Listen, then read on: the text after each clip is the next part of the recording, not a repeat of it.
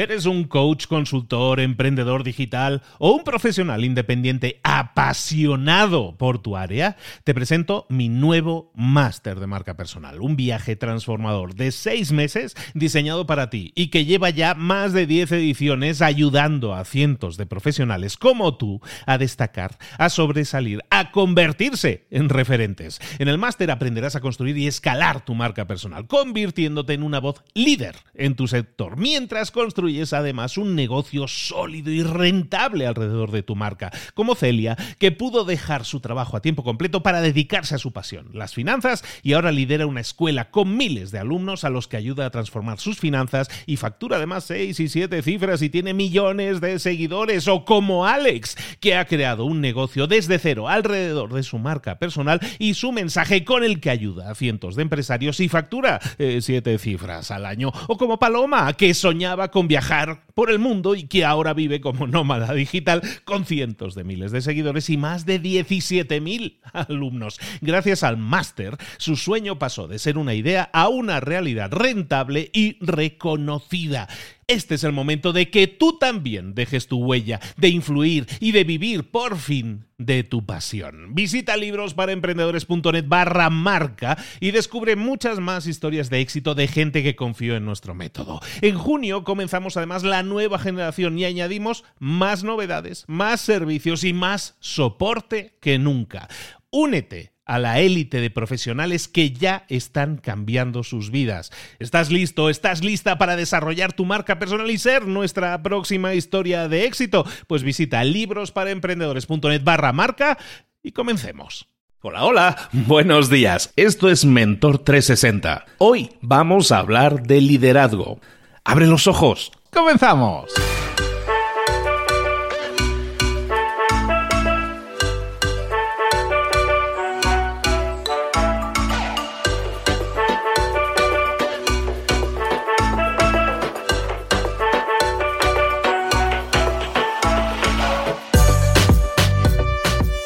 Buenas a todos, bienvenidos un día más, una semana más a Mentor 360 y me río porque una semana más para muchos ya, ya no hay diferencia entre las semanas. Empiezas el lunes, el domingo, como estamos con lo del virus, no se sabe bien bien, ¿no? Bueno, bienvenidos igualmente a una nueva semana. Vamos a seguir trabajando en nuestro crecimiento personal y profesional. Para eso, para eso nunca tiene que haber vacaciones y aquí no las hay. Y por eso te traemos cada día a los mejores mentores del planeta en español para que te traigan tips, consejos ideas, estrategias, tácticas, todo aquello que puedas poner en práctica para obtener más y mejores resultados. Recuerda también que nos puedes dejar tus preguntas para el mentor que quieras. Tienes que decirnos en la pregunta, oye, esta pregunta es para el mentor.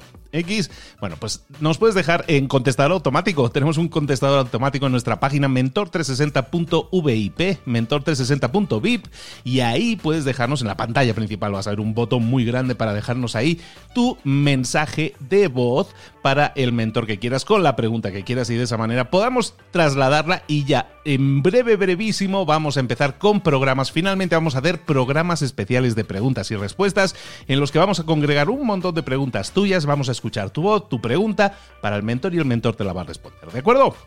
Ahora sí, vámonos, por faena, vámonos a trabajar, vámonos directamente con nuestro mentor de liderazgo. Llegó el momento de hablar con nuestro mentor del día. Hoy vamos a hablar de liderazgo. Y si hablamos de liderazgo, pillamos avión, nos vamos a Argentina, haya o no haya cuarentena, y nos vamos a hablar con nuestro queridísimo Leo Piccioli. Leo, ¿cómo estás? Buenos días. ¿Qué tal? ¿Cómo te va, Luis? ¿Todo bien? Todo excelente. Dentro de lo que está sucediendo, la verdad, eh, pues seguimos construyendo, seguimos aportando, seguimos sumando. Y yo creo que es la actitud correcta. Entonces, te digo que muy bien, estoy muy bien. Sí, también tenemos suerte de que veníamos trabajando mucho ya desde casa y cuarentenarnos no nos cambia demasiado, ¿no? Pues básicamente muy poco, o sea, sí altera hábitos de lo que es la vida diaria, ¿no? La vida hogareña, pero, pero lo demás no, lo que es el trabajo sí yo trabajo desde casa, entonces sigo trabajando igual. Claro, claro, estamos en cuarentena permanente hace décadas, más o menos. Eh, sí, acá está todo bien, pero también está todo ajustándose y cada uno preocupado con, bueno, va variando las preocupaciones. Pero bueno, aquí estamos, vamos a dar valor. Esa es la idea. ¿De qué vamos a hablar hoy, Leo? Quiero contarte algo que, aprendí liderando compañías que tiene que ver con el organigrama y la orientación al cliente. ¿Sí? el título, te lo propongo, es Muéstrame tu organigrama y te diré cuán orientado al cliente estás. Ok, perfecto. O sea, la estructura de la empresa afecta al servicio que le estamos dando al cliente, al resultado que le estamos dando al cliente incluso.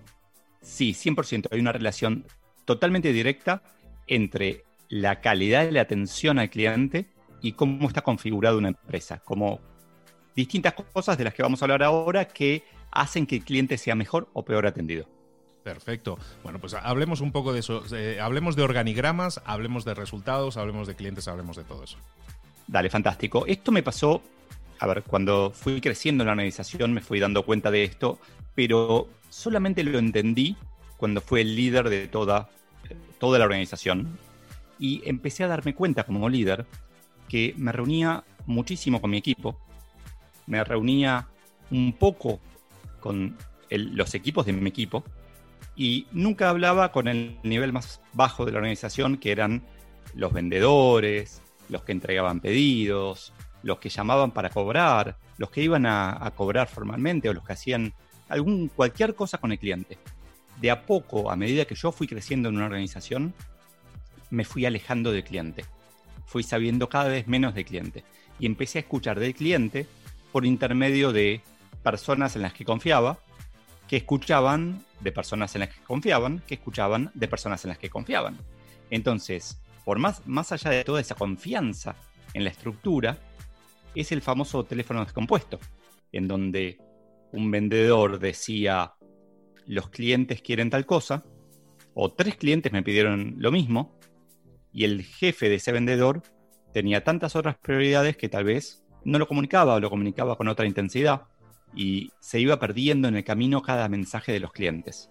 Pero lo interesante de esto es que también pasaba al revés.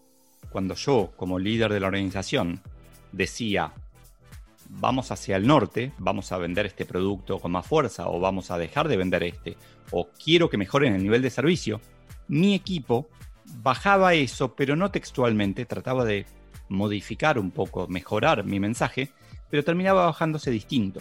Entonces se generaba un efecto en donde yo como líder escuchaba mal al cliente y como líder tomaba decisiones que llegaban también mal al cliente. Entonces imagínate, los clientes decían, queremos que atiendan más rápido el teléfono y la respuesta que recibían era un, era un mail explicando alguna otra cosa que no tenía nada que ver. Simplemente porque fue un teléfono descompuesto hacia arriba y el mismo teléfono descompuesto hacia abajo. Entonces, ¿qué aprendí con esto? Aprendí que las organizaciones, a medida que van creciendo y se van profesionalizando, crean niveles jerárquicos, crean estos puestos de supervisor, gerente, director, que está terriblemente alineado con la lógica individual de que queremos hacer una carrera y crecer. Entonces la organización, por un lado, necesita atender más clientes, entonces necesita una estructura más grande, pero las personas queremos más poder, queremos poder, eh, queremos poner, colocar en nuestra tarjeta eh, director en vez de gerente, o gerente en vez de supervisor, o supervisor en vez de jefe, eh, o jefe en vez de team leader. Queremos siempre ir mejorando. Entonces, toda esta presión del crecimiento de la organización y el crecimiento individual hace que se creen niveles que nos alejan, que generan este ruido con los clientes. Es un problema que cuando yo lo veo una pregunta que hago habitualmente en una empresa es, ok, el líder de la organización, ¿a cuántas personas está del cliente? Imagínate, lo pienso incluso en, política, un presidente. ¿A cuántas personas está del pensionado que cobra una pensión del Estado? Y un ministro, un secretario, un subsecretario. Hay 18.000 niveles en el medio. En el Estado es mucho más evidente. En empresas más modernas, en organizaciones más modernas, esto se va achatando porque nos damos cuenta de que genera no solamente sobrecostos, lo cual es evidente, sino que genera una pérdida del valor para la organización tener tantos niveles. El problema es que va en contra de este interés individual de, de, este muchacho, muchacha tan ambicioso, que hace bien su trabajo, que está muy bien para gerente, pero cree que puede ser director o directora, e insiste, insiste, insiste, y la verdad que yo me pongo en el puesto de, del jefe digo, pucha, en algún momento le voy a tener que dar ese ascenso. Y ese es el momento en el que dañamos las relaciones con el cliente. Entonces, todo esto es como el diagnóstico. Las organizaciones, a medida que crecen, se alejan de los clientes. Es muy difícil mantener la cercanía. La pregunta que, que tenemos que hacernos es cómo hacer, si esto es lo natural, esto es lo que nos viene pasando y está y hace daño a las organizaciones, ¿cómo hacemos? ¿Qué organizaciones han tenido éxito resolviendo esto? ¿Cuál es la solución para este problema de distanciamiento del cliente? ¿Querés que te cuente? Pues sí, me, está dando muchas vueltas la cabeza. Yo también vengo del corporativo y sé que en mi empresa, por ejemplo, éramos como 10, 11 capas, ¿no? Desde el CEO hasta el puesto más abajo eran 11 capas. Entonces, eso es algo muy natural porque de alguna manera a nivel de empresa buscas estructurarlo de esa manera para optimizar los tiempos de cada uno. Si tienes una estructura como muy ancha, en teoría, eh, lo que pasaría es que no puedes eh, ser óptimo con tu tiempo porque tienes que atender a muchos eh, fuegos en, algún caso, ¿no? ¿Cómo lo podemos solucionar eso, Leo? Déjame, ahí me diste el pie para contarte un, algo más concreto de, de liderazgo.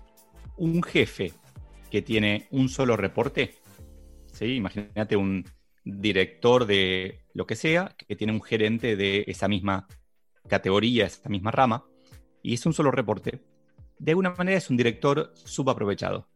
Es un director que una, una capa que si la quitáramos no perderíamos demasiado.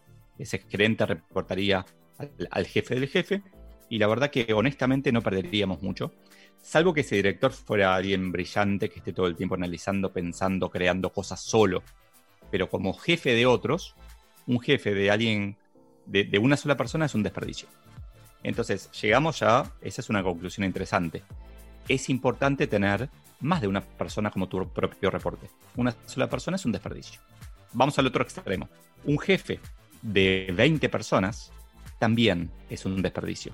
Porque es muy difícil que pueda conocer lo suficiente de esas 20 personas para hacerlos crecer, para tomar lo mejor de ellos, para formarlos, para que agreguen el máximo valor a la organización. Lo que yo aprendí en mi experiencia, y esto es tal, vez por limitaciones mías, pero mi número mágico era 7 personas.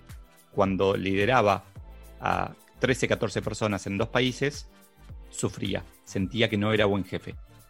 Cuando lideraba a una persona en un solo país, sufría, sentía que estaba siendo desaprovechado. 7 es como un número mágico que además tiene sus implicancias de, por ser primo y otras cosas, y por eso también me gusta, pero un jefe debería tener siete personas distintas reportándole para ser eficiente. ¿Por qué te digo esto? Porque se da algo matemáticamente muy interesante, que es que si un jefe puede tener siete reportes, y ese es el gerente general, tiene siete gerentes, esos siete gerentes pueden tener siete supervisores cada uno. Por lo tanto, hay 7 por 7, 49 supervisores. Esos 49 supervisores, con el equipo bien distribuido, pueden tener 7 personas cada uno. 49 por 7 da 343 personas. Entonces tenemos 4 niveles, gerente general, con 7 gerentes, con 7 supervisores cada uno, 49, con 7 reportes cada uno, 343. La suma de esos 4 números, y eso es lo que me parece más mágico de, de todo esto, da 400 personas. 1 más 7 más 49 más 343 da 400. Podemos liderar una empresa de 400 personas con 7 niveles. Perdón, con 4 niveles, con 7 reportes cada uno. Entonces, podemos hacer una organización terriblemente eficiente en donde el gerente general esté muy cerca del cliente y que la organización tenga igualmente 400 personas. Porque hay gente que cree que no, yo tengo 400 personas, tiene que haber, como decías, 10 capas pero se puede hacer de cuatro capas. Ahora, va en contra de muchísimos egos que quieren ser director de proyectos especiales o gerente general de la subsidiaria tal, o miles de puestos que en las, sobre todo en las multis, se crean que son cada vez más anchos, ¿no? Que necesitan hacer tarjetas más, más anchas para poder poner el nombre completo. Entonces, una de las claves de esto es entender que el líder no tiene que dejar contento a los egos individuales de, la compañía, sino que tiene que construir un equipo súper orientado al cliente, súper orientado a quien nos paga el sueldo, que es en definitiva el cliente. En hace unos años se hablaba, unas décadas, de la pirámide invertida, en donde en verdad el que tiene el poder no es el CEO, sino que es el cliente, que es el que está abajo de la pirámide, ¿no? Que está totalmente lejos del CEO. Entonces hay que respetarlo. Para poder darle el poder al cliente, el CEO tiene que estar cerca de ellos. Esa es una. Pero después hay otras dos o tres técnicas que recomiendo hacer habitualmente, que, tienen, que son más prácticas. Una que a mí me ha servido mucho es ir a ver al cliente, literalmente, como CEO. Es, por ejemplo, éramos una empresa que vendía a otras empresas, B2B, business to business. Periódicamente yo iba a visitar clientes o incluso prospectos. Iba con un vendedor que tratábamos de conseguir que, que una empresa se convierta en cliente. Y esto me servía a mí para aprender, para estar un poco más en contacto, pero daba una señal a la organización de qué cosas eran importantes para el líder. No nos olvidemos que todos están mirando la agenda del líder. Entonces, si el líder nunca habla con clientes, los clientes no son importantes. Entonces, si habla, tiene que ser visible. Otra cosa que hice en la época que cuando teníamos tiendas, yo iba periódicamente a la tienda a atender clientes ahí. Y me ponía la remera del vendedor, me ponía, trataba de hacer lo mejor posible, yo era muy malo comparado con el excelente equipo que teníamos, pero le ponía toda la garra, siempre aprendía, pero también lideraba con el ejemplo. También mostraba, esto es importante. Otra cosa que, hacen las compañías, que es bastante habitual, pero a veces se pierde el sentido, es encuestas. Es muy importante para mí usar la voz del cliente internamente. Escuchar al cliente y usar eso internamente en las conversaciones. Ahora, ¿qué, ¿cuál fue el, problema que cometió? ¿En qué nos perdimos nosotros en algún momento? Nos perdimos en la estadística. Empezamos, encuestábamos habitualmente a los clientes, todos los meses revisábamos las encuestas y decíamos 90% de los clientes están contentos, está todo bien. Hay un montón de mediciones, el, Net Promoter Score es la que está de moda ahora, pero no, no, hace falta enamorarse de una medición, no es la medición la magia. Medir es lo mágico, pero lo mágico que en ese momento habíamos perdido es entender, hay una frase que, que escuché alguna vez que es, el promedio ahoga a los enanos. Si uno mira solamente los promedios, pierde de vista las cosas especiales, las cosas distintas. Y son en las cosas distintas en donde estas empresas donde las empresas podemos destacarnos. Entonces, mi recomendación es, usen las encuestas, pero siempre tengan alguna pregunta abierta, alguna pregunta que permita algún comentario del cliente y léanlas, revísenlas, escuchen qué dicen los clientes realmente. O si quieren, abran una línea de WhatsApp para que el cliente mande su mensaje, o háganlo online o en papel. En esa época lo recibíamos por fax. Pero era mágico ver las ideas brillantes o los problemas terribles que los clientes nos marcaban. Te doy un ejemplo. Entregábamos pedidos, éramos una empresa de e-commerce y entregábamos pedidos a, las oficinas de los clientes. 90% estaban bien. Ahora, descubrimos así que el 10% que estaban mal, no estaban mal, eran vergonzosos, eran terribles, eran, daban pena lo que, lo que hacíamos. Entregábamos un pedido a un cliente el cliente decía, esto no es lo que pedí, está mal el pedido, lo devolvía, y al día siguiente íbamos con el mismo pedido a entregárselo. ¿Por qué? Porque el proceso estaba mal hecho y no había internamente una forma de desarmar el pedido, armarlo de vuelta, resolver el problema, y probábamos de vuelta. Y el cliente decía, ¿pero qué son? Perdón por la mala palabra, ¿pero qué son? Boludos, porque nos decían eso. ¿Cómo puede ser que me entregues el mismo pedido que te rechacé ayer?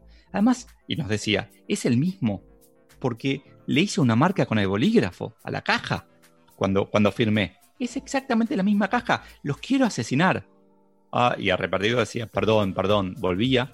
Y al día siguiente hacíamos lo mismo. Encontramos casos de 7, 8 veces de intentar como estúpidos entregar el mismo pedido por mirar en las encuestas solamente los promedios.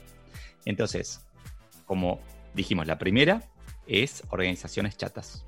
La segunda es líderes, no solamente el líder, el gerente general, sino todos los líderes vinculados con el cliente. Y la tercera, usemos las encuestas, pero no nos ceguemos por los promedios. Miremos los extremos. Miremos los clientes que están fascinados con lo que hacemos para hacer más de eso y miremos los clientes que están horrorizados con nosotros para corregir o para no buscar más clientes como ese. Totalmente claro, pero eh, me venía a mí a la mente la idea de la organización chata que tú estabas diciendo. Y en este tipo de organizaciones chatas, um, lo que tú estabas diciendo, la gente tiene un ego y tú decías, a lo mejor no tenemos que respetar todo ese ego eh, siempre, porque al final somos jefes y tenemos, tenemos que tomar ese tipo de decisiones. ¿Eso puede significar implícitamente que estaremos provocando una circulación más alta de la gente en este tipo de estructuras?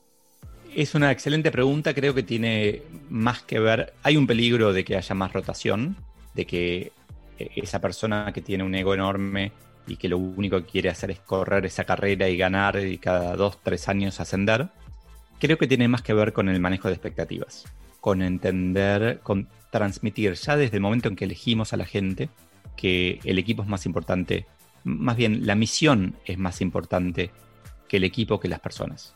Estamos acá para satisfacer a los clientes y que vamos a rompernos para hacerlo y que eso implica dejar de lado preferencias personales y elegir al cliente, tener preferencia por el cliente.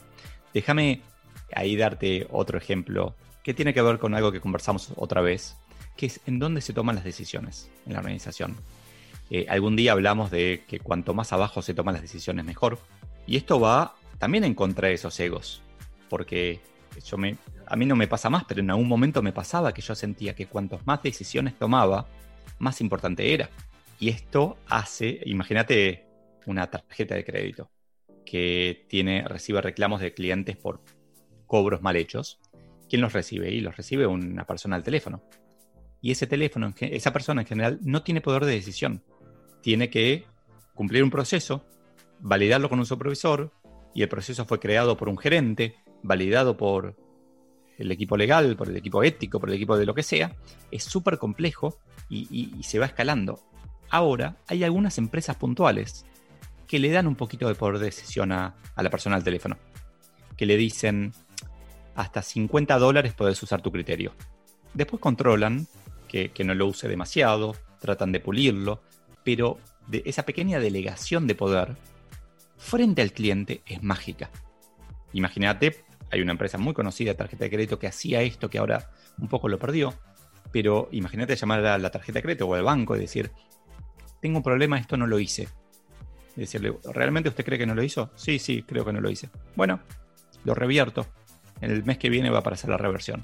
El cliente se, se muere de emoción. Están. Y la pérdida de dinero es muy poquita porque no, no es que hay clientes. O sea, es probable que no lo haya hecho y hay que hacer un reclamo, pero los clientes no, viven de estafar a, las, a los bancos y a las tarjetas de crédito. Entonces, delegar un poquito en la línea de frente es mágico. Pero esto también va en contra que esto decías, que mucha gente cree que vale por el puesto que tiene o por la cantidad de decisiones que tiene. Y yo ya aprendí que uno vale por la capacidad de influir, por el poder que delego, no por el poder que retengo. Entonces, coincido, esto puede generar rotación en una organización, pero también creo que es una rotación bien manejada, sana. Es una rotación que va a hacer que la gente que en definitiva ya nos dio lo, que nos tenía que dar y tal vez tiene un ego que cambió, tiene una necesidad de, ser valorado mucho más alta de lo que hacemos en nuestra organización, va a hacer que esa gente se vaya y no está mal. No lo veo como algo... estamos, somos todos temporarios en una organización. Totalmente de acuerdo. De hecho, pensaba en mi historia también y es más o menos eso. O sea, llega un punto en que estás metido en este juego de la rata de tengo que crecer, cada año tengo que escalar un puesto, ¿no? O cada año y medio tengo que escalar un puesto. Y cuando eso no sucede, pues hay frustración y la persona no, no entrega lo mismo a la empresa porque estamos en ese juego de que yo soy bueno a medida que esté subiendo una escalera, no soy bueno si hago bien mi trabajo, ¿no? Y está muy bien el, el paradigma, que no es un cambio de paradigma que debería haber sido siempre así, pero que realmente estamos todos metidos en, y las grandes organizaciones así pasa, están metidos en ese paradigma de la escalada continua, cuando deberíamos estar puestos en el paradigma de la escalada en la mejora al servicio al cliente. Las grandes empresas de las que se hablan siempre, de las que se escriben libros, son las que se obsesionan con el servicio al cliente y tienen mucho sentido. Hoy hemos visto un montón de tips, yo creo que da para reflexionar y mucho sobre desde pensar, o estábamos hablando de un árbol de personas, de una estructura de personas, de hacerla de forma óptima con esa, con esa, esa, esa matemática del 7 que estabas diciendo, y luego también este tema, ¿no? De toquemos más de cerca al cliente, entendamos más de cerca al cliente, escuchemos, que el CEO vaya a ponerse el delantal, que el CEO vaya a hablar con un cliente, me parece entre comillas, novedoso cuando debería ser algo habitual, ¿no? Entonces, un montón de ideas que yo creo que podemos, debemos aplicar. Me gustó mucho esto de delegar poder en la en el frente, ¿no? La gente que está con el contacto directo con el cliente tiene todo el sentido y, realmente el riesgo eh, adquirido es muy poco, pero el resultado a nivel de clientes brutal. Está muy bien, Leo, me gustó mucho. Fantástico, qué bueno. Bueno, entonces vamos a, orientarnos más al cliente, a escucharlos más y tal vez no a darles lo que ellos piden, pero sí a darles lo que, lo que ellos no saben que quieren, ¿no? Perfectísimo, totalmente de acuerdo. Bueno, Leo Piccioli es autor de libros, es conferencista, se mueve por toda Latinoamérica y España dando conferencias sobre liderazgo y dónde te pueden localizar, dónde pueden saber de ti, de tus libros, eh, dónde están tus coordenadas. Eh, lo más fácil para ubicarme es eh, la red en donde torturo seguidores, que es en LinkedIn, como Leo Piccioli. Estoy un poquito a veces también con el backstage en, Instagram. Y si no por mail, a leopiccioli.gmail.com, estoy para, estoy para servir. Como debe ser, claro que sí, aquí estamos todos para, para eso mismo. Leo, de nuevo, muchísimas gracias por tu tiempo, por compartir todo este conocimiento, toda esta estrategia, este cambio de paradigma que va a ser para muchos. Y como siempre, chicos, chicas, esto son ideas que ponemos encima de la mesa. Toma aquello que más te convenza, algo que esté más alineado contigo y sobre todo ponlo en práctica pasa a la acción, obtén resultados diferentes haciendo cosas diferentes. Si es lo que buscas, evidente, si buscas resultados diferentes tendrás que hacer sobre todo. Y aquí para eso estamos, para darte herramientas para que tú las puedas poner en práctica. De nuevo, Leo, un placer hablar contigo. Nos vemos muy pronto, amigo. Muchas gracias, cuídate.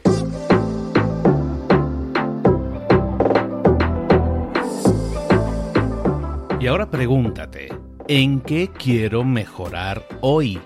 No intentes hacerlo todo de golpe, todo en un día. Piensa, ¿Cuál es el primer paso que puedes dar ahora mismo? En este momento, quizás. A lo mejor te lleva dos minutos hacerlo. Si es así, ¿por qué no empezar a hacerlo ahora? ¿Por qué no empezar a hacerlo ya? En este momento. Ahora. Cierra los ojos. Respira hondo y repite, sé lo que tengo que hacer. Sé cuál es el siguiente paso. Voy a darlo en este momento piénsalo, siéntelo y hazlo.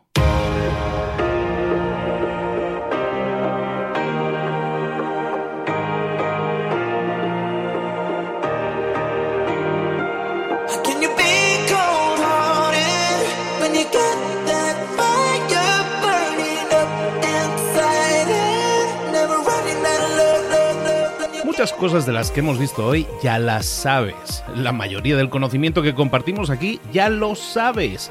Sabemos lo que tenemos que hacer, sabemos lo que tenemos que evitar, lo que no tenemos que hacer, todo eso ya lo sabes. El único problema es que no lo ponemos en práctica, no pasamos a la acción y es ahí donde te necesito a ti y a tu compromiso.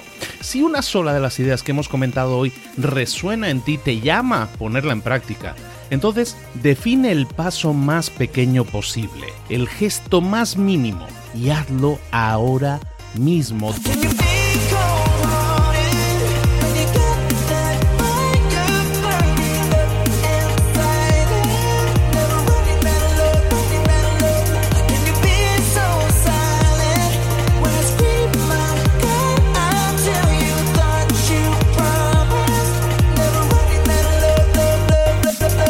Hablo de crecimiento personal, pero también de crecimiento profesional. Expandir tu red de contactos, mejorar tus relaciones con los demás, aprender alguna cosa nueva, poner en práctica una pequeña técnica que te ayude.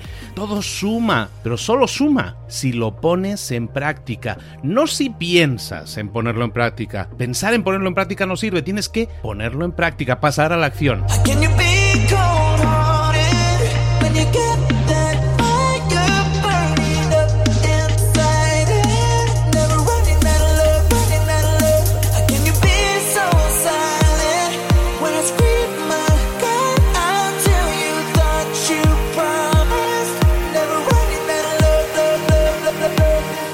Acuérdate de este ingrediente secreto también. El ingrediente secreto es la actitud. Tu actitud. Tu actitud transmite. Si sales a la calle con ganas, la gente lo va a notar. Si sales a la calle sin ganas, la gente también lo va a notar. El mundo está ahí fuera, te está esperando, por lo tanto sal ahí fuera, sal a la calle y sal con ganas, sal con actitud. No esperes a mañana, ya sabes lo que tienes que hacer y ya sabes que lo puedes hacer hoy. No veas pasar la vida, vive la vida. Tienes las mismas 24 horas que tienen los demás, haz que valgan la pena entrega en estas próximas 24 horas tu mejor versión. Te esperamos aquí mañana para continuar creciendo, te esperamos aquí mañana con más mentores, pero el día de hoy está completito delante de ti. Así que ponte en pie, pisa fuerte, respira hondo, sal ahí fuera y conquista tu día.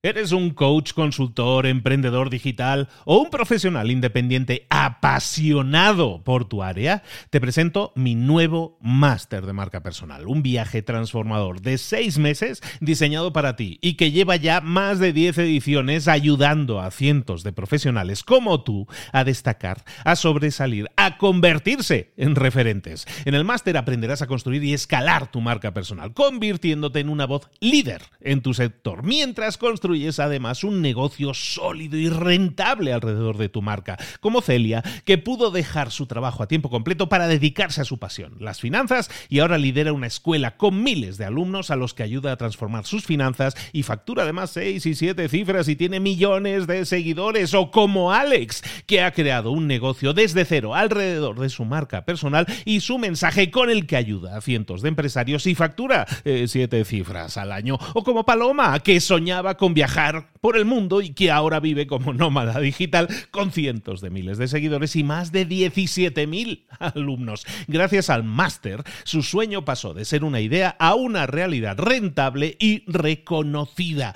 Este es el momento de que tú también dejes tu huella, de influir y de vivir por fin de tu pasión. Visita librosparaemprendedores.net barra marca y descubre muchas más historias de éxito de gente que confió en nuestro método. En junio comenzamos además nueva generación y añadimos más novedades, más servicios y más soporte que nunca.